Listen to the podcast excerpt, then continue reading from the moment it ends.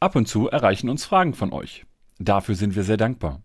Eine Frage, die immer wieder aufkommt, ist, wie viel technisches Know-how braucht man eigentlich als Product Owner? Daher nehmen wir uns heute die Zeit und sprechen genau darüber. Euch daher nun viel Spaß beim Hören dieser Folge.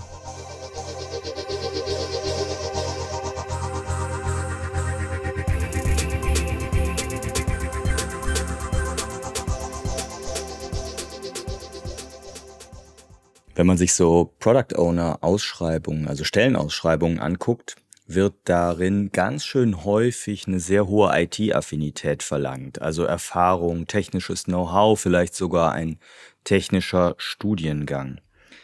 Wir wollen uns heute mal darüber unterhalten, woher das wohl kommt und ob das denn überhaupt so richtig ist, diese Denkweise. Und wenn ich wir sage, begrüße ich an meiner Seite den Dominik. Hallo. Ja, also, wie viel technisches Wissen braucht ein Product Owner? Wie viel muss ich haben? So wollen wir die Folge mal ein bisschen framen. Die Frage ereilt uns ja relativ häufig, gerade auch so in unseren Coaching-Calls oder auch so in Gesprächen. Oftmals auch vielleicht mit so einer Angst, Mensch, ich komme gar nicht so aus der IT, ich habe gar nicht Informatik studiert. Kann ich denn überhaupt als Product Ownerin oder Product Owner arbeiten? Woher kommt das Problem? Und natürlich erstmal, hörst du das genauso? Also ich denke, dass wir haben ja schon mal darüber gesprochen. Was, was glaubst du, woher das Problem so kommt? Jetzt muss man natürlich sagen, dass ich jemand mit abgeschlossenem Informatikstudium bin. Also das heißt, ich habe hier immer einen gewissen Bias in meinen Antworten drin. Aber diese Frage kommt ja sehr oft. Auch wenn man uns zum Beispiel das Product Lean Coffee anschaut, dann ist das eine Frage, die, keine Ahnung, einmal im Jahr oder zweimal im Jahr auftaucht. Wie viel technische Erfahrung brauche ich? Wie viel technisches Wissen brauche ich? Also etwas. Und tatsächlich wenn ich mir das so ein bisschen anschaue, ist die erste Frage ja, du hast sie eben auch schon gestellt, woher kommt das eigentlich? Und ich glaube, hm, das resultiert so ein bisschen daraus aus unserer auch vielleicht kulturellen Historie, gerade hier auch in Deutschland, aber auch darüber hinaus, dass wir sehr oft diese Softwareentwicklungsteams, die Software entwickeln sollen, also da kommen wir gleich nochmal drauf wegen Produkt und Software, aber die halt Software entwickeln, dass die in der IT hängen. Also in der großen Teilorganisation für die IT. Und dann sind es ITler, die ITler suchen, wo natürlich immer so ein bisschen auch erwartet wird, dass Menschen eine bestimmte Sprache sprechen, die zum Beispiel über die Technik geformt wird, über ein Studium, über eine Ausbildung, über Erfahrung. Und dann ist, glaube ich, ist sehr nachvollziehbar, dass es eigentlich schon fast so kommen muss, dass Menschen immer etwas Ähnliches suchen, wenn sie jemanden einstellen sollen. Dann hat man immer eine technische Perspektive dran. Ich musste gerade innerlich schmunzeln, als du sagtest, dass du den Bias hast als äh, Wirtschaftsinformatiker. Den kann ich heute gut ausgleichen, weil ich als blöder Diplomkaufmann, ne, blöder BWLer sage ich immer, den Bias in die andere Richtung habe. Das heißt aber, dass ich auch sehr viel, sehr lange immer techniknah und in der Technik gearbeitet habe und aber auch dieses Gefühl, oh Gott, kann ich denn überhaupt genug IT, jetzt mal platt gesagt, äh, immer mit mir rumgetragen habe. Und das, was du beschreibst, kann ich insofern sehr gut nachvollziehen. Ähm, gerade wenn wir jetzt auf Scrum gucken und die Product Owner Rolle kommt ja daher, dann sind diese agilen Transformationen und die Einführung von Scrum ja ganz häufig eben im Bereich IT Development, Softwareentwicklung etc. Äh, vorgenommen worden. Das heißt sehr IT-lastig. Was ich letztlich falsch finde, weil wir damit nicht eine Produktsicht haben und eine holistische Produktsicht eben auch mit einer Business- und einer User-Perspektive haben. Und von daher mag das eben auch ein historischer Grund sein, dass äh, sowas wie Scrum, auch wenn es ganz historisch mal in der Hardwareentwicklung eingeführt ist, aber letztlich ja in der Software groß geworden ist und dementsprechend vielleicht frühere IT-Projektleiter, frühere IT-Entwicklungsteams eben jetzt zu Scrum-Teams werden und davon wird dann einer irgendwann halt zum Product Owner oder zur Product Ownerin gemacht. Ja, es gibt ja auch darüber hinaus noch so ein paar Punkte, wenn ich jetzt als irgendwie als Externer oder Externe mich irgendwo bewerben möchte und in die Rolle reinkomme, aber noch keine Erfahrung gesammelt habe, ist das relativ schwer. Ja, also es ist manchmal schwer, irgendjemanden davon zu überzeugen, ich kann das. Es sei denn, ich habe bestimmte Produktkenntnisse etc. Ich glaube, dass wenn wir organisch innerhalb der Organisation dahin wachsen, dass wir bestimmte Sachen können, also zum Beispiel, wir sind schon in einem Team, wir haben mit einem Team irgendwie was zu tun, dann ist es leichter, in diese Rolle in der Organisation hineinzuwachsen, als in einer fremden Organisation diese Rolle zu übernehmen. Das heißt, da habe ich immer irgendwo so ein bisschen diesen Bezug zu der Entwicklung. Das sind dann schon mal auch diejenigen, die als Business Analysten zum Beispiel vorgearbeitet haben. Du hast gerade fälschlicherweise Wirtschaftsinformatik gesagt. Ich bin ja Medieninformatiker. Aber Wirtschaftsinformatiker kenne ich zum Beispiel sehr viele, die Business Analysten geworden sind. Die halt durch ihre technische Expertise und gleichzeitig Verständnis von Prozessen etc. das auch in Teams als unterstützende Kraft mitgemacht haben. Und dann irgendwann diesen Schritt gegangen sind zu sagen, ich unterstütze jetzt nicht nur mein Team, sondern ich werde jetzt Product Owner in diesem Team. Ja, das, also im Endeffekt so eine Peer-Group-Geschichte, ne? dass man, wenn man aus der Szene kommt äh, und, und ja auch erstmal sozusagen Vertrauen haben oder Vertrauen geschenkt bekommen muss, um die Product Owner-Rolle zu übernehmen, dass es daher kommt. Ich will die Fragestellung noch mal ein bisschen erweitern. Und zwar, äh, Olli hat ja äh, hier schon mal eine Folge, wir verlinken die zu Stellenausschreibungen zu Product Ownern gemacht, ne? Dieses What the fuck. äh, ziemlich aufsehenserregende Folge. Und da ist ihm ja auch aufgefallen oder wir sehen, dass das sehr häufig eben explizit nach technischen POs gefragt wird oder aber zumindest ein sehr starker technischer Background für die PO-Stellen verlangt wird. Und das ist aber, finde ich, nochmal ein anderes Problem. Also das eine ist, dass im Endeffekt sozusagen historisch gewachsen man in diesem Kontext dann wächst. Aber wenn wir doch dann suchen, warum suchen wir denn nach einem technischen PO, ich frage es mal andersrum. Wir hatten diese äh, Fragestellung tatsächlich im Product Lead Coffee auch schon mal. Warum suchen wir nicht nach einem, ich sag's mal, User PO oder nach einem Business PO? Also wenn wir die drei Wissensdimensionen eines Produktes betrachten, Technik, Userverständnis, Businessverständnis.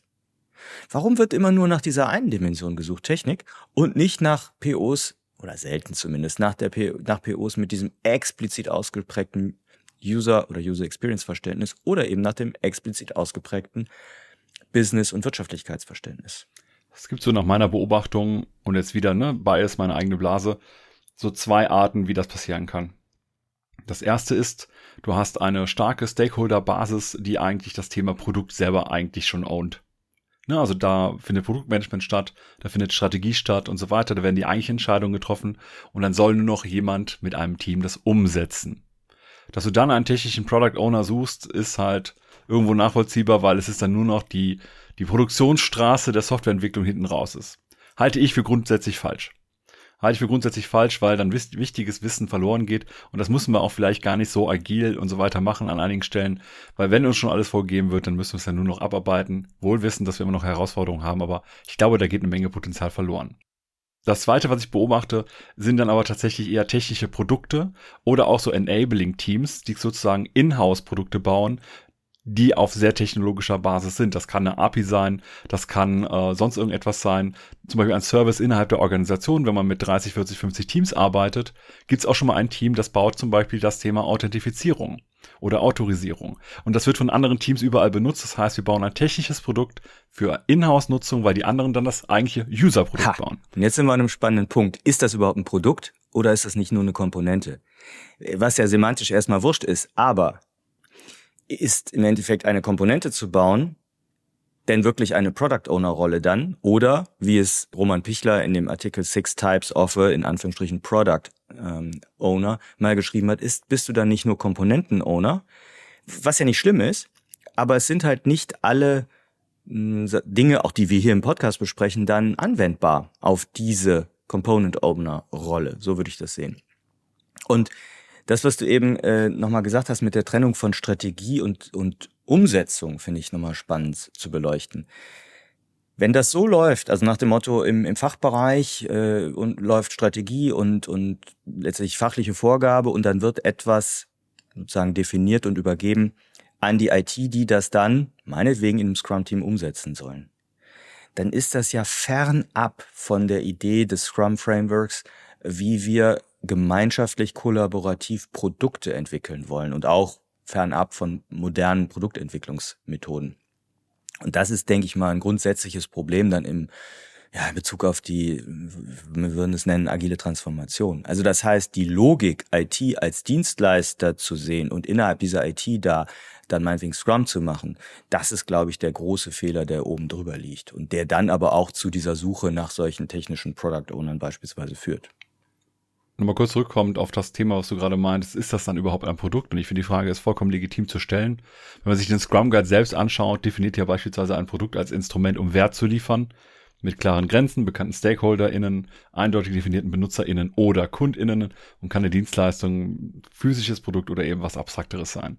Das heißt, nur von dieser Definition, die auch im Scrum Guide drin steht, wäre es durchaus möglich zu sagen, wir bauen ein Produkt, das in-house verwendet wird, weil es klare Grenzen hat und ich kann vielleicht auch da eine Strategie machen und so weiter. Zumindest, wenn man sich den Scrum Guide anschaut.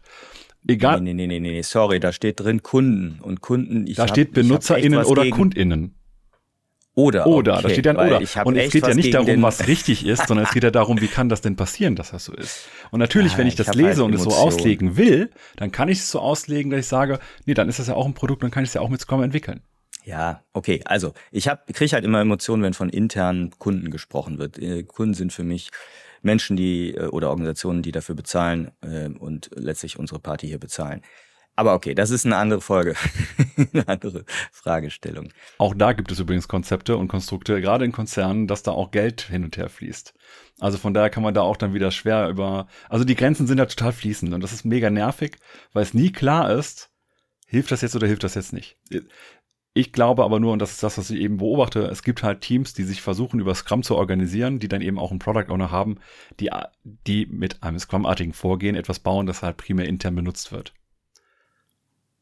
So, und wenn wir das aber aufgreifen und sagen, wenn so Scrum verstanden wird, als letztlich reine Umsetzung, also reine Delivery, Product Delivery, wie wir das hier häufig nennen. Und klar, Scrum ist ein sehr delivery-lastiges Framework. Und dementsprechend die gesamte Product Discovery-Arbeit rausnehmen, gedanklich aus dem äh, Scrum-Team, dann entspricht das halt nicht unserer Idee eines modernen Produktmanagements-Ansatzes.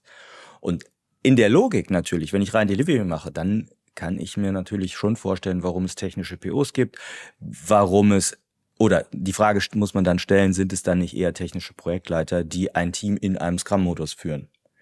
Ein bisschen kennen. Das ist eine legitime Aussage. Die halte ich deswegen legitim, weil ich glaube, dass viele Sachen, die nach meinem Verständnis auch zur Product Owner Rolle gehören, weil ich in der Verantwortung halt mir auch Gedanken machen muss, nicht nur, wie setze ich etwas um, sondern auch mache ich das Richtige. Das geht dann gerne schnell verloren im Sinne von, ne, haben wir das, die richtige Strategie, sind wir da auf den richtigen Nutzer und Nutzerinnen, müssen wir da vielleicht nochmal umschwenken, also etwas. Also dieser, dieses Thema fehlt mir bei technischen Product Ownern sehr, deswegen würde ich zum Beispiel so etwas nie machen. Ich kann aber das mir zumindest herleiten, warum das dann so bezeichnet wird und so genutzt wird. Nur ich glaube halt normalerweise, wenn ich ein Produkt, jetzt so ein Produkt richtig owne und ich habe, ich gebe das nach draußen, ich habe potenzielle KundInnen und so weiter, dann brauche ich halt viel mehr als nur das technische Verständnis, was vielleicht ein technischer Product Owner bräuchte, sondern ich muss halt viel mehr auch verstehen, wie sind meine Menschen drauf, die das Produkt benutzen sollen, wie ist der Markt drauf, was ist die Konkurrenz und so weiter. Da gibt es ja ganz viele verschiedene Perspektiven, die man einnehmen kann. Lass uns nochmal kurz zurückkommen auf diese drei Wissensdimensionen oder drei Perspektiven eines Produktes. Also Technik, User und Business, mal verkürzt gesagt. Ich finde, dass man selber immer reflektieren sollte, wo man selber herkommt, also welche Wissensdomäne man schon oder Wissensdimensionen man schon gut beherrscht und damit eben selber sich abzuleiten, in welche anderen Wissensdimensionen man sich öffnen sollte und lernen sollte. Ich mache das mal konkret. Ne? Ich bin ja von Hause aus, sagte ich eben schon, äh, Wirtschaftswissenschaftler und ob ich es kann oder nicht, sei mal dahingestellt, aber diese Business-Perspektive, diese Dimension scheine ich mal irgendwie abgedeckt zu haben in meiner Vergangenheit. Das heißt, mich dort drin weiter zu vertiefen, finde ich gar nicht so sinnvoll. Dann habe ich jetzt, keine Ahnung, 23 Jahre in der IT oder IT-nah gearbeitet, ohne tatsächlich jemals relevant eine Zeile Code geschrieben zu haben, das schon. Aber ich habe sozusagen sehr viel mit IT und Software-Engineers und Architekten diskutiert, gesprochen und mich zumindest so drauf eingelassen, auf die Sprache und auf das Verständnis, grobe Verständnis der Konzepte. Das halte ich für wichtig. Also zu unserer Grundfrage, wie viel technisches ähm, Wissen oder Kenntnis brauche ich? Ich muss mich halt total öffnen, wenn ich selber nicht aus der IT komme, um in dieser technischen Domäne mitzusprechen. Für mich heißt das aber, Business, check, Tech, naja, aufgrund der Erfahrung, check. Meine größte Schwäche ist wahrscheinlich die User-Perspektive. Und deshalb äh, habe ich da schon seit Jahren eben den Fokus für meine eigene Lernreise drauf, dass ich mich besonders quasi um UX-Themen äh, kümmere, da reinlese, äh, mehr Verständnis aufbaue etc., um da eben ein kompletteres Bild zu haben. Und das wäre für mich jetzt sehr lang gerade gesprochen, aber das wäre mich in, für mich in Kürze die Antwort auf die Frage, ne, wie viel technisches Wissen muss ich als Product Owner haben? Ja, kommt drauf an, aus welcher Ecke du kommst. Ups, ich habe den Satz gesagt, kommt drauf an. Entschuldigung. Sowas, sowas. Ja, aber ich würde es gerne aufgreifen, was du gesagt hast, weil es sind am Ende drei Sprachen, die wir sprechen müssen, die wir zumindest verstehen sollten, nicht im Detail. Ne, also müssen jetzt keine, keine Lyrik in den jeweiligen Sprachen sprechen können, also keine, keine sehr schwierigen Sachen, aber ich sag mal, so ein, so ein gutes, gutes Grundverständnis sollten wir haben. Das heißt, egal in den drei Dimensionen, die du jetzt aufgenannt hast, die wir so als in unseren Rollen eigentlich meistens so sehen, das sollten wir haben. Das heißt, wir sollten auch in unserem Produkt zumindest nach und nach ein Verständnis davon aufbauen, wie funktioniert das. Das bedeutet nicht, dass ich programmieren kann. Das bedeutet nicht, dass ich Softwarearchitektur äh, bauen kann. Das bedeutet aber, dass wenn meine Kolleginnen und Kollegen von einer Restschnittstelle spreche, ich zumindest grob weiß, was das ist. Grob. Das hängt aber auch sehr von dem jeweiligen Produkt ab. Ich habe vor einer ganzen, vor irgendwas über zehn Jahren, habe ich mal Smart Home gemacht. Und da hat man halt dann auch auf dem Gerät programmiert. Das war wieder was ganz anderes. Aber ich habe so missverstanden, ah, okay, das ist was anderes. Ah, okay, das macht ungefähr das. Wie genau? Keine Ahnung. Musste ich auch nicht wissen, dafür gibt's die Experten im Team. Aber ich habe so ein bisschen verstanden, okay, da gibt's vielleicht bestimmte Restriktionen, die ich irgendwie bedenken muss, wenn ich darüber nachdenke, was ist so auch wirtschaftlich in der Perspektive strategisch irgendwie sinnvoll. Es ist für mich eigentlich ja die gleiche Fragestellung, äh, als wenn man umgekehrt fragen muss, wie viel Fachdomänenwissen muss ein Product Owner haben. Ich würde, ja, vielleicht ein bisschen spitz, aber ich sage, ich würde sagen, eigentlich auch keine. Man muss aber offen sein, sich da reinzuarbeiten. Also wenn ich als Product Owner sehr viel Erfahrung in Produktentwicklungspraktiken habe und eben in diesen drei Dimensionen äh, habe, dann ist, und das wäre ja die Business-Perspektive, die Fachlichkeit am Anfang auch nicht so entscheidend. Natürlich muss ich total offen sein, mich da reinzuarbeiten. Und, Klammer auf, im regulierten Umfeld mag es dann nochmal ein paar Sondersituationen geben. Klammer zu, genau wie auf der technischen Warte, wenn ich super technische Produkte oder Komponenten verantworte. Aber per se geht es mir mehr um die Haltung und als PO in der Rolle und das Verständnis, was du gerade sagtest, ich muss nicht der Experte oder die Expertin sein, sondern es ist ein Teamsport. Ich muss verstehen, die richtigen Leute an den Tisch zu bringen. Ich muss verstehen, und das ist wichtig, auch in Richtung Technik, die richtigen Fragen zu stellen. Also, ich mache es mal ganz praktisch. Da kommen die ITler aus dem Team an, also die Software Engineers oder Architekten und sagen, wir müssen hier irgendwie ein Framework aktualisieren, dringend, wir können jetzt kein Feature entwickeln, wir müssen jetzt hier dieses Refactoring machen. Das muss ich inhaltlich nicht verstehen, aber ich muss hinterfragen können, warum das einen Wert liefern würde für unser Produkt. Und das müssen Sie mir beantworten. Und tatsächlich, da kann man sich manchmal hinter diesem, sorry, ich bin blöder BWLer, kannst du mir mal, kannst mir mal den Wert äh, ohne technischen Begriffe oder mit wenig technischen Begriffen erklären. Das kann auch manchmal ganz schön hilfreich sein, kann ich aus eigener Erfahrung berichten. Ich glaube, das hängt am Ende auch ganz viel mit dem Thema Vertrauen innerhalb des Teams zusammen. Also man muss sein Team vertrauen können. Das heißt jetzt nicht, dass man das nur von sich aus kann, sondern eben, dass die Beziehung irgendwie gut ist und die hängt halt eben von mehreren Personen ab. Weil natürlich, wenn mein Team sagt, X oder Y, wir müssen das so oder so machen, oder es ist total wichtig, dass wir jetzt dringend dieses Refactoring oder dieses Update von irgendeiner Komponente machen, dann muss ich darauf vertrauen können, dass das auch wirklich wichtig ist. Gleichzeitig müssen die darauf vertrauen können, dass meine Aufgabe ist ja die Wertmaximierung, dass ich auch deren Wert, also sprich auch deren Arbeitszeit zum Beispiel, im Sinne von, oh, wenn wir das jetzt nicht machen, müssen wir danach doppelt so viel arbeiten, das auch mit auf dem Schirm habe. Und das meine ich mit den Sprachen sprechen. Wenn ich drei Sprachen spreche, muss ich aber gleichzeitig auch die Bedürfnisse eigentlich von diesen drei Perspektiven und jetzt nicht nur die von den Menschen, die dahinter stecken, sondern auch die da vom Konzept her hinterliegen. Die muss ich genauso berücksichtigen mit reinbringen. Du hast jetzt gerade gesagt, äh, ne, manchmal, ich weiß, du kokettierst manchmal so ein bisschen damit, der blöde BWLer. Ich hätte auch schon Situationen, ich habe das hier auch sicher schon zwei, dreimal erzählt, da kommt ein Team zu mir an und fragt, ob ich die Applikation als Single-Page oder Multi-Page-Application haben möchte. Und natürlich habe ich dazu eine Meinung, natürlich kann ich auch etwas dazu sagen. Ich habe den Scheiß studiert, ich werde ja wohl irgendwas dazu sagen können, aber das ist ja nicht mein Verständnis davon, wie ich mit meinem Team zusammenarbeite. Ich will ja, dass die Entscheidungen treffen weil ich muss mit der Entscheidung hinter nur aus Produktperspektive leben, aber die auch nochmal auf was unter der Motorhaube ist. Das heißt, damals habe ich gesagt, okay, das hier sind meine aus Nutzerperspektive folgende Anforderungen. Ne, da war die Frage, habe ich dann gesagt, Jede Seite, jede Ansicht soll eine eigene URL haben. Ich muss vor und zurück gehen können mit dem äh, Browser und also etwas. Und dann sollten die sich entscheiden. Und manchmal mache ich es ja auch, dass ich sage, was empfiehlst du denn als Gegenfrage, damit ich so ein bisschen aus der Entscheidungsfindung rauskomme. Und im Zweifelsfall, ich kann die Entscheidung ja tragen, aber die, das sind die Experten, die kennen sich damit jeden Tag aus. Ich muss dann vielleicht eher diese drei Sprachen sprechen und werde dadurch auch so eine Art, ich sag mal, Generalist, aber habe trotzdem eine Spezialisierung auf das Thema, ich muss den Wert maximieren. Das ist, das führt mich ja nochmal zu der Frage, ähm, also du hast ja gerade, anders, du hast ja gerade äh, gesagt, wo du dich dann trotz technischem Verständnis eher dann auch zurücknimmst als Product Owner, um dem Team eben auch nicht in das Wie reinzugrätschen. Jetzt drehe ich die Frage mal um. Wo kann es denn explizit hilfreich sein, technisches Verständnis als PO zu haben? Gerade in, die, gerade in diesem Dialog, den wir haben, mit einzelnen der äh, Teammitglieder, aber auch mit dem gesamten Team als solches, finden halt Diskussionen und äh, Informationsaustausch statt, die wir manchmal ohne dieses technische Verständnis gar nicht verstehen.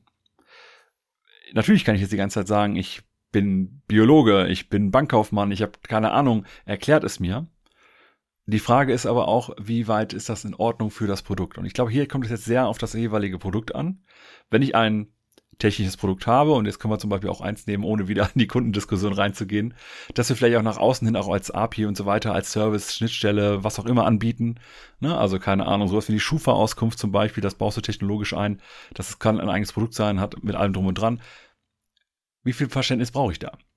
Ja, wahrscheinlich gerade so viel, dass ich das auch entsprechend mit meinen Kunden und den KundInnen entsprechend äh, besprechen könnte. Wenn die auf einer technologischen Ebene reden, dann sollte ich da ein bisschen mehr verstehen. Auf der anderen Seite finde ich, hilft es, technisches Verständnis hängt auch gerne damit zusammen, logische Strukturen abzuleiten.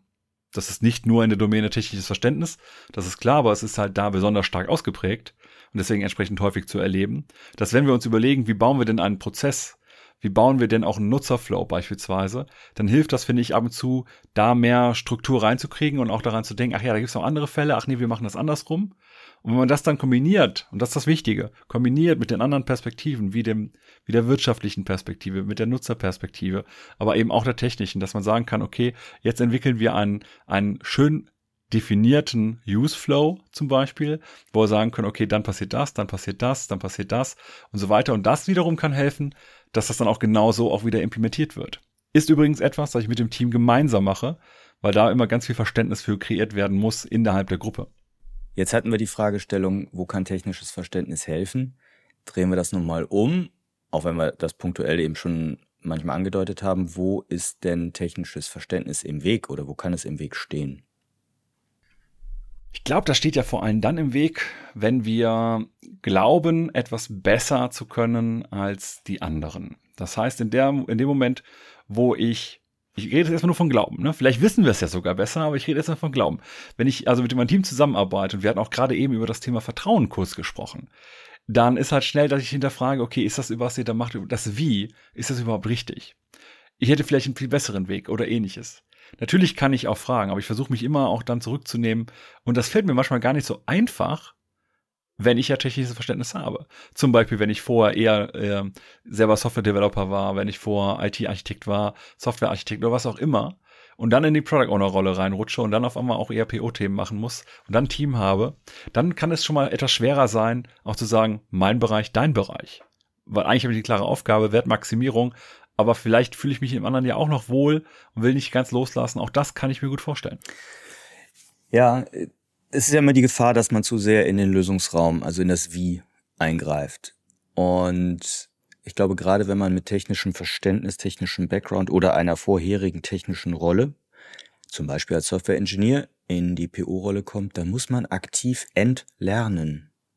Also anders gesagt, lernen, sich da nicht einzumischen. Und das, was du angedeutet hast, kann sich ja auch auf Schätzungen beziehen, ne? dass ich denke, ich könnte das aber doch viel schneller machen. Ja, kann sein aber dein Team nicht. Und die sind die, die es umsetzen. Und ähm, wir haben dann eine, eine sehr schöne Folge zu. Ich habe den Dominik Kress mal interviewt hier, das werden wir auch verlinken, der wirklich ein Hardcore-Software-Engineer und Experte ist und dann in die PO-Rolle ging, dies aber wusste, wie er sich als PO zu verhalten hat und auch, dass er nicht in das Wie eingreift und nicht mitprogrammiert Und das ist eine super geile Geschichte, müsst ihr euch mal anhören, wie er erzählt, dass er mm, die haben ein Open Source äh, Produkt da entwickelt und wie er sich dann sozusagen am Wochenende auf der Open Source Plattform unter Pseudonym angemeldet hat, so habe ich es im Kopf, und da quasi inkognito mitentwickelt hat, eine Komponente mitentwickelt hat, die er dann als Product Owner, oh Wunder, kurz danach einsetzen konnte. Aber das ist im Endeffekt dann das ist ein Extremfall, aber es ist natürlich eine Rollentrennung. Das heißt aber, und das fand ich sehr schön dargestellt von dem Dominik damals, mh, mm, er, er ist halt rollenklar geblieben in seinem Scrum-Team. Und das ist, glaube ich, das, was wir hier ableiten müssen. Wenn ich die Product Owner Verantwortlichkeit habe, bin ich nicht Developer als Software Engineer im Team. So, im Regelfall.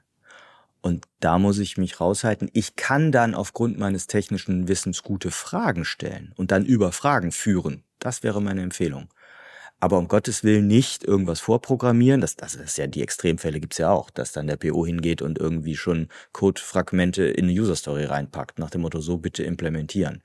Das ist so ganz weit weg von unserem PO-Verständnis. Wir hatten uns ja eben so ein bisschen äh, über das Produktverständnis gerieben. Und wenn ich jetzt aber trotzdem allgemein in, das, in den Scrum Guide reinschaue, dann ist es halt eben auch möglich, dass ich als Product Owner ja als Teammitglied mitarbeite.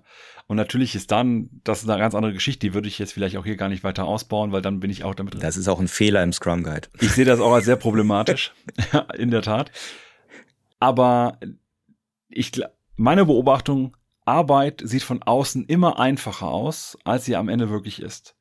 Selbst wenn du mir eine Hochzeitstorte hinstellst, habe ich immer das Gefühl, das kann doch gar nicht so schwer sein, obwohl da vielleicht jahrelange Übung für notwendig ist, um das genau so hinzubekommen, wie es da gemacht ist.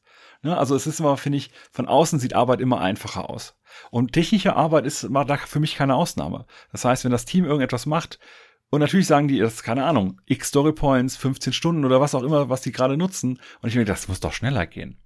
Ja, aber vielleicht habe ich genau dann die wichtigen Sachen nicht auf dem Schirm, wie zum Beispiel automatisierte Tests, wie zum Beispiel die Dokumentation, wie zum Beispiel auch die und die Softwarekomponente ist ganz schön nervig entwickelt oder fehleranfällig oder die müsste man mal wieder refactoren.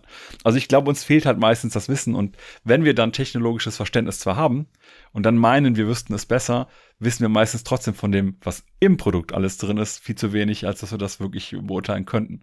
Glaube ich zumindest. Ich mag mich auch irren. Lass uns nochmal ähm, eine, e-, eine Ebene höher gehen, wenn wir sagen, okay, ich stelle also fest, dass mir technisches Wissen fehlt oder anders, dass ich eben nicht aus dieser technischen Domäne komme. Wie kann ich denn technisches Wissen aufbauen? Also ich komme als PO in die Rolle oder bin in der Rolle und ich habe ja eben schon gesagt, ich muss dann offen sein, mich in diese technische Domäne zumindest auf einem gewissen ähm, Level einzuarbeiten. Du hast eben das Beispiel mit der REST-Schnittstelle wie kann ich das machen? Muss ich dann irgendwie Abendkurse belegen, äh, Bücher lesen, äh, Tech-Podcasts hören oder was muss ich tun? Ja, ich könnte jetzt eine ganze Batterie an Podcasts empfehlen, mache ich aber nicht. Na, ich habe tatsächlich, ich habe ja schon Leute kennengelernt, die dann angefangen haben, noch im Abendstudium oder nebenbei irgendwie äh, Informatik zu studieren. Das halte ich für absolut drüber. also, das ist Kanonen auf Spatzen. Ich glaube, was total sinnvoll ist, da auch wenn man schon reinkommt, und jetzt haben wir eben über diese drei Domänen und Perspektiven gesprochen, dass eigentlich drei Sprachen gesprochen werden müssen, und wir merken, diese eine Sprache, da sind wir etwas blank, dann hilft am besten wie bei jeder Sprache sprechen. Und zwar immer und immer wieder. Und das bedeutet für mich mit Developern sprechen, und das kann auch mal beim Kaffee sein, das kann auch mal, ich setze mich mal daneben sein, aber es braucht auf jeden Fall Zeit, dass ich mit denen darüber spreche, was heißt das eigentlich, was macht das genau, damit ich da so ein bisschen reinkomme, aber vor allem dann an den Stellen, wo ich glaube, dass es sinnvoll ist, dass ich da auch mehr Wissen aufbaue. Ja, ich muss vielleicht nicht genau wissen, wie eine, wie ich eine Funktion programmieren kann, wie ich eine Schleife baue oder was auch immer. Das ist vielleicht gar nicht notwendig. Aber zumindest zu verstehen, wo ist denn jetzt der Unterschied zwischen ja, jetzt haben wir eben äh, die Restschnittstelle, aber vielleicht habe ich auch ein äh, WebSocket oder irgendwas anderes oder keine Ahnung, ja, SOAP-Schnittstelle. Was sind die, was sind das für Dinger? Wo ist der Unterschied? Um das mir zu erklären zu lassen und dann aber ruhig auch ehrlich sein, äh, zu sagen, habe ich immer noch nicht verstanden. Kannst du mir das nochmal erklären? Das finde ich ist eine extrem hilfreiche Sache, weil es dann nämlich genau das Thema angeht, worunter wir leiden. Und nicht einfach so universell Gießkanne und jetzt lerne ich auf einmal, äh, wie ich eine äh, KI entwickle, äh, die irgendwie Handschrift erkennt, was mit Python gar nicht so kompliziert ist, aber vielleicht ist das für mich gar nicht relevant in meinem Produkt. Du meinst, wo wir in dem Team drunter leiden, oder? Ja. Oder in der Organisation. Ich denke auch, also man kann sich sozusagen ein eigenes kleines Vokabelheft anlegen und dann sagen, äh, REST-Schnittstelle, SOAP-Schnittstelle, ne, API, XSD versus XML oder so. Entscheidend ist, glaube ich, dass man offen bleibt und sich nicht sozusagen verbohrt dahinstellt und sagt, ich bin halt kein ITler, das muss ich auch nicht können. Sondern es geht darum, sich Zeit zu nehmen, dann mit den Entwicklerinnen und Entwicklern, natürlich denen dabei auch was Zeit zu nehmen, ja, das ist ein Invest, und zu sagen, mh, hm, ich setze mich mal neben dich. Also das würde ich auch empfehlen, so, so per Programming-mäßig äh, zu beobachten und sich so halbwegs erklären zu lassen, was die machen. Weil das natürlich auch der Respekt vor der Arbeit oder vor der Komplexität der Arbeit deiner Teammitglieder ist. Und äh, das finde ich sehr wichtig. Und äh, grundsätzlich ist das natürlich ja auch eine Frage, die man in Retrospektiven oder sonst was aufsetzen kann. Aber, das möchte ich noch ergänzen, das darf nicht nur ein einseitiger Weg sein. Also ich finde, im Team ist es genauso legitim zu fragen, wie können denn die Software Engineers, die eine sehr klare IT-Perspektive haben, wie können die Methoden, Praktiken und Grundkonzepte von User Research verstehen, lernen und vielleicht von Business-Konzepten. Also lasst euch da nicht nur sozusagen reinziehen in die Tech-Ecke, ohne nicht umgekehrt den, den anderen Weg auch aufzumachen. Und wir kennen ja so Konzepte wie das Product Trio oder die äh, drei Amigos oder ähnliches, wo man immer sagt, diese drei äh, Perspektiven, die wir eben schon genannt haben, die werden über Personen repräsentiert. Ich glaube aber tatsächlich, hier geht es wieder ne, um Sprache. Wir haben drei verschiedene Sprachen und eigentlich müssen wir als Team, als Produktteam eine gemeinsame Sprache entwickeln. Dass jeder in seinem Fachbereich nochmal etwas tiefer reingehen kann, vollkommen fair und auch nicht diskutabel, das ist in Ordnung. Aber wir müssen trotzdem auch verstehen, genauso die Softwareentwickler müssen verstehen, warum ist das wirtschaftlich sinnvoll und warum machen wir das jetzt für die Nutzer, warum ist das für NutzerInnen sinnvoll, aber auch zum Beispiel User Research, auch die Leute müssen verstehen, was ist technologisch machbar, wo sind die, wo sind die Probleme, die gerade entstehen oder ähnliches, aber auch Wirtschaftlichkeit. Also es sind diese drei Domänen, die schon auch untereinander gut verstanden werden müssen. Und deswegen glaube ich, die Frage, wie viel technisches Know-how brauche ich, löst bei mir immer erstmal die Frage aus, ist das wirklich gerade eine Baustelle? Und dann möchte ich mir eigentlich diese drei Sprachdomänen anschauen und dann überlegen, okay, wenn ich das nicht spreche und nicht verstehen kann, dann muss ich da halt wo mal ran, okay, aber sind, wie sieht's denn mit den anderen beiden aus? Ne, also es muss schon irgendwo, finde ich, ausgewogen sein. Und natürlich ist man am Ende des Tages bei einer Sache, vielleicht auch bei zwei, besser als in den anderen. Aber auch hier gilt das Minimumprinzip. Ich muss halt immer ein Minimum in allen drei eigentlich beherrschen, damit ich meine Rolle gut ausleben kann. Es ist ja irgendwie wie auf dem Fußballplatz. Da hast du eben auch unterschiedliche Rollen und du musst nicht jede Position auf dem Platz gleich gut spielen können. Aber zur Not musst du vielleicht mal ausputzen oder du musst verstehen, ne, grob die, die, die was nicht, du spielst Mittelfeld, aber dann musst du auch die Laufwege des Stürmers verstehen. Oder die Laufwege der Abwehrspielerin.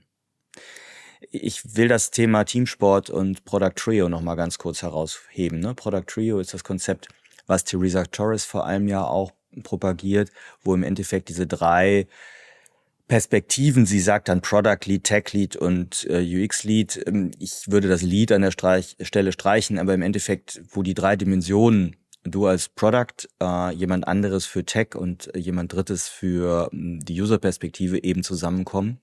Und das ist genau der Punkt. Du musst als PO nicht alles können und nicht Experte für alles sein und Superman oder Superwoman, sondern hast da Leute im Team, oder anders, solltest Leute im Team haben. Das ist nämlich ein anderes Problem. Wenn du sozusagen in Summe fehlendes technisches Verständnis im Team hast, genauso wenn du in Summe fehlendes User Experience Verständnis im Team hast, dann haben wir ein Problem. Das würde ich auf jeden Fall sagen. Aber nochmal zurück, hast du noch andere Ideen, wie ich als PO technisches Verständnis aufbauen kann? Also wenn, wenn ich jetzt wirklich absolut in die Basis rein muss, ne? Und es mir geht nur darum, mal zu, generell zu verstehen, wie funktioniert das dann finde ich, sind zwei Ansätze, äh, die man sich durchaus mal anschauen kann. Einmal No-Code. Da hattest du ja auch schon dich ein bisschen mit auseinandergesetzt und es gibt auch eine Folge, die wir hier auch verlinken sollten. Ja, weil auch bei No-Code musst du natürlich logische Strukturen aufbauen. Du musst nicht programmieren, aber du hast die logischen Strukturen. Wann passiert wo was, unter welchen Bedingungen etc. All das kommt drin vor. Und wenn man jetzt noch ein bisschen spielerisch sein darf, und ihr wisst, ich bin manchmal da ein bisschen bekloppt, es gibt auch Programmierspiele für Kinder. Und ja, ich meine das ernst. Es gibt ja so Spiele, mit denen Kinder zum Beispiel programmieren lernen sollen, weil sie irgendwie ein Verfahren äh, mit Klötzchen zusammenbauen, wie eine Schildkröte einen Parcours abläuft oder ähnliches. Ne? Zum Beispiel, keine Ahnung, Code It, da gibt's einiges für Spiel, äh, für Kinder, aber auch in anderen Bereichen. Also, das würde ich mir im Zweifelsfall auch mal anschauen, und zwar lange, bevor ich anfange, mir sowas wie ein Studium ans Bein zu binden. Weil da lerne ich zumindest mal so etwas wie, okay, was sind Schleifen, was sind Variablen, was sind vielleicht auch Klassen oder ähnliches, um das verstanden zu haben. Ich glaube zwar, dass das in den meisten Fällen nicht notwendig ist, um die entsprechende Sprache mit den Leuten sprechen zu können, aber das würde ich gerne als Tipp mitgeben wollen. Sehr wertvoll. Bleiben wir direkt bei den Tipps oder gehen zu den Tipps zum Ende der Folge über. Hm, jetzt mal unabhängig von dem technischen Verständnis aufbauen. Was ist dein Tipp, wenn jemand die Frage stellt oder die Frage hat, wie viel technisches Wissen muss ich als PO haben? Der wahrscheinlich wichtigste Tipp, den ich meinen Coaches und Mentees immer gebe, ist, sprich mit dem Team darüber, was deren Eindruck ist, wie viel Stärke du da noch brauchst. Weil ich habe manchmal das Gefühl, es gibt Menschen, die haben das Gefühl, blöd formuliert, ne? Aber ich, am Ende des Tages gibt es Menschen, die glauben, das ist eine Baustelle bei sich. Wenn du aber die anderen im Team fragst, sagen die, das ist keine Baustelle. Es funktioniert ja irgendwie und so weiter und vielleicht brauchst du mehr Vertrauen, mehr Sicherheit, keine Ahnung. Aber spricht mit dem Team darüber und versucht auch gemeinsam herauszufinden, was man gemeinsam machen kann. Du hast es eben mit dem Teamsport nochmal gesagt. Ich möchte das nochmal betonen. Ja, ich weiß, noch einmal das Thema hier rausgebracht, aber wir können halt am besten voneinander miteinander lernen. Und vielleicht kann man sich auch nochmal so ein bisschen Sachen erklären lassen am eigenen Produkt, wo dann das Verständnis viel leichter ist. Deswegen klärt auch bitte mit, mit dem Team, wie viel technisches Know-how braucht ihr denn noch mehr, um das, was ihr eigentlich machen sollt, nämlich die Wertmaximierung gut machen zu können. Aber wie siehst du das? Hast du vielleicht auch noch einen Tipp zum Abschluss, den wir mitgeben sollten? Ja, mein Tipp gerade auf Basis meiner persönlichen Historie ist, sich mal von diesem inneren Druck überhaupt zu befreien. Oh, ich muss mehr technisches Wissen haben. Oh, ich habe zu wenig Wissen im Vergleich zu den Developern. Oh, ich verstehe die nicht. Mein Tipp ist dort, wenn du die nicht verstehst, dann stell Fragen. Und mach das auch klar, sorry, ich komme nicht aus eurer Domäne, bitte erklärt's mir in Non-Tech-Words, ja, in meiner Sprache. Und dann frage ich auch zweimal, dreimal nach durchaus, wie ich angedeutet habe, kann man sich manchmal auch so ein bisschen hinter dahinter sogar verstecken im Sinne von, hm, ich habe aber den Wert von deiner technischen Lösungsidee noch nicht verstanden. Was macht denn das? Was haben wir denn davon fürs Produkt, für die Nutzer, für die Kunden? Ähm, ich glaube, dass man erstens dabei ganz viel selber lernt, aber noch wichtiger, die technisch orientierten Leute im Team werden dadurch so ein bisschen gezwungen oder animiert zumindest, mal aus ihrer Tech-Blase, manchmal auch ja Tech-Verliebtheit rauszukommen und den Wert richtig zu beschreiben. Und oftmals, das ist mir oft passiert, kommt dann so, äh, ja, pf, okay, es ist halt, ist halt technisch schöner, sozusagen, wenn wir das jetzt hier so einbauen oder anders machen. Also ich glaube, dass das für den Wert der Produktentwicklung auch ganz entscheidend sein kann, mh, mit Fragen dort zu führen. Ja, das glaube ich auch. Das glaube ich auch. Das klingt äh, für mich total sinnvoll und ich glaube, am Ende, am Ende des Tages sollten wir uns nicht so verrückt machen, dass wir jetzt nicht auch noch Programmierer sind, dass wir nicht auch noch Softwareentwicklung studiert haben, wenn wir irgendwo anders herkommen. Ich meine, es ist auch hier nochmal ein Bias, natürlich, ja, Medieninformatik studiert, ich kann programmieren, ich bin aber ehrlich gesagt auch keine, keine Leuchte da drin und ich möchte davon auch hoffentlich nicht irgendwann leben müssen, weil dann äh, werde ich auf jeden Fall schlank, weil ich nicht viel verdienen kann äh, weil ich da echt nicht gut drin bin. Aber ich glaube, es reicht. Es, ich glaube, es reicht und ich glaube, viele machen sich unnötig bekloppt, weil sie meinen, da müssen sie auch noch drin sein. Und ich glaube, was dem viel öfter fehlt, ist das Thema Produktverständnis, Produktstrategien. Äh, wie kann ich mein Produkt als Produkt besser und erfolgreicher machen? Ich würde noch einen Tipp mitgeben, wenn man auf Stellensuche ist und sich Product Owner Ausschreibung eben anguckt und da so eine sehr, sehr starke Techniklastigkeit in der Beschreibung drin ist, da würden, würde ich sagen, schaltet die Alarmglocken an, Antennen hoch, hinterfragt das, warum das so ist. Das könnte eher eine Zombie Product Owner Scrum Stelle sein. Also, sprich, äh, sieht nach, steht nach außen Product Owner drauf, ist aber eigentlich eine technische Projektmanagerstelle ist ja okay, wenn man das machen möchte, ne? nichts dagegen. Aber wenn ihr wirklich reine PO-Stelle sucht im, im Sinne modernen Produktmanagements, dann ist es das sicherlich nicht. Ja, vielen Dank, Dominik, äh, für den Austausch. Ich glaube, dass das äh, einige Fragen von Hörerinnen und Hörern äh, hier heute getroffen hat. Und ich hoffe, dass wir ein paar Impulse setzen konnten in diese Richtung. Sehr schön. Und ich sehe uns irgendwann in Zukunft mal darüber diskutieren, wann ist es ein Produkt und wann ist es kein Produkt. Da haben wir uns eben so schon dran gerieben. Wir nehmen das mal mit. Auf jeden Fall.